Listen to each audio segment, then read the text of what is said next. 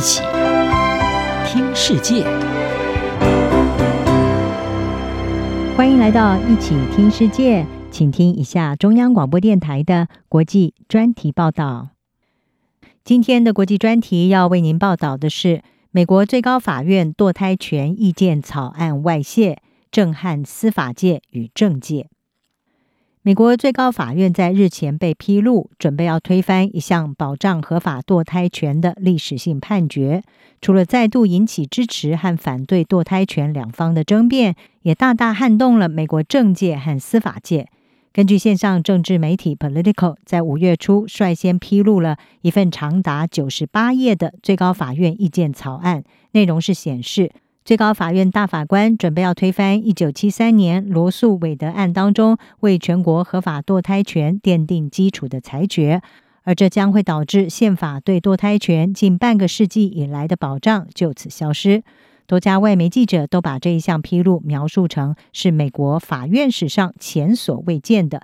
引起的震撼程度可以想见。美国广播公司 ABC 最高法院公告人肖奥他指出，尽管美国最高法院不是一个完全滴水不漏的机构，但是从来没有像这样的泄露事件发生过。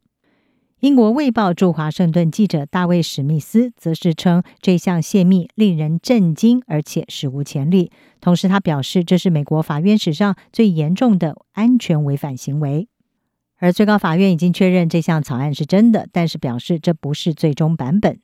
根据 Political 的报道，这项意见草案是由大法官阿利托执笔。他在意见草案当中，把最高法院当年在罗素韦德案当中所做出保障堕胎权的裁定，描述是从一开始就大错特错。他说，这个决定产生了破坏性的后果。阿利托在草案当中是写道：宪法并没有禁止每个州对堕胎加以规范，或者是禁止堕胎。而他认为罗诉韦德案和凯西案僭越了这个权利，因此这两项判决必须要被否决。他说：“是时候依循宪法，把堕胎权议题还给民选代表来处理了。”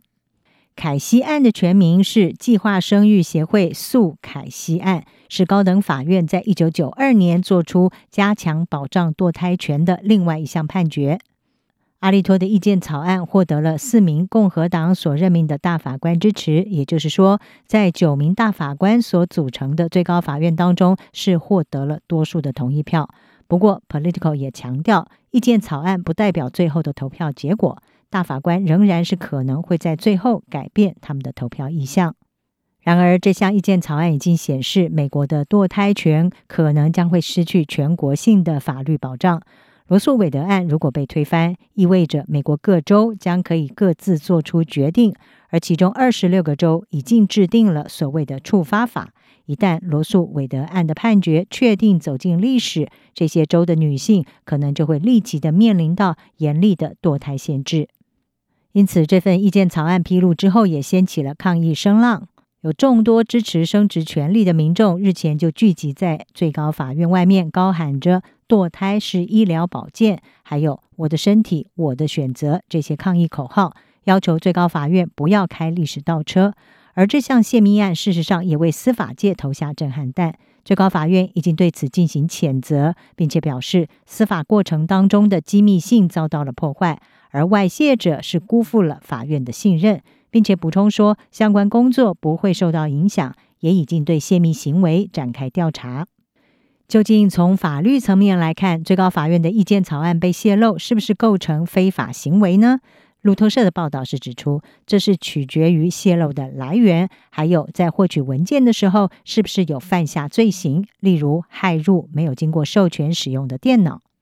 加州大学伯克莱分校刑法教授科尔他说：“最高法院的意见草案并不像国家安全文件是属于机密文件，这代表披露意见草案不会自动的引发刑事调查。但是他说，即使泄露者在职务上有权处理这一项意见草案，也可能会被指控窃取，或者是把联邦政府财产工作自己使用。”美国乔治华盛顿大学法学院的国家安全法教授麦克拉纳汉他说，在法院针对泄密案的调查当中，向调查人员说谎的人也可能会面临联邦政府的虚假陈述控告，而美国即将要在今年十一月举行其中选举，在这一项意见草案被披露之后，预计堕胎权的议题会在之后的选战当中持续发酵。共和党和民主党候选人势必都要对这项议题表态，而这会对两党的选情造成什么样的影响，也将会密切的受到关注。以上专题由央广编译张雅涵撰稿，还青青播报。谢谢您的收听。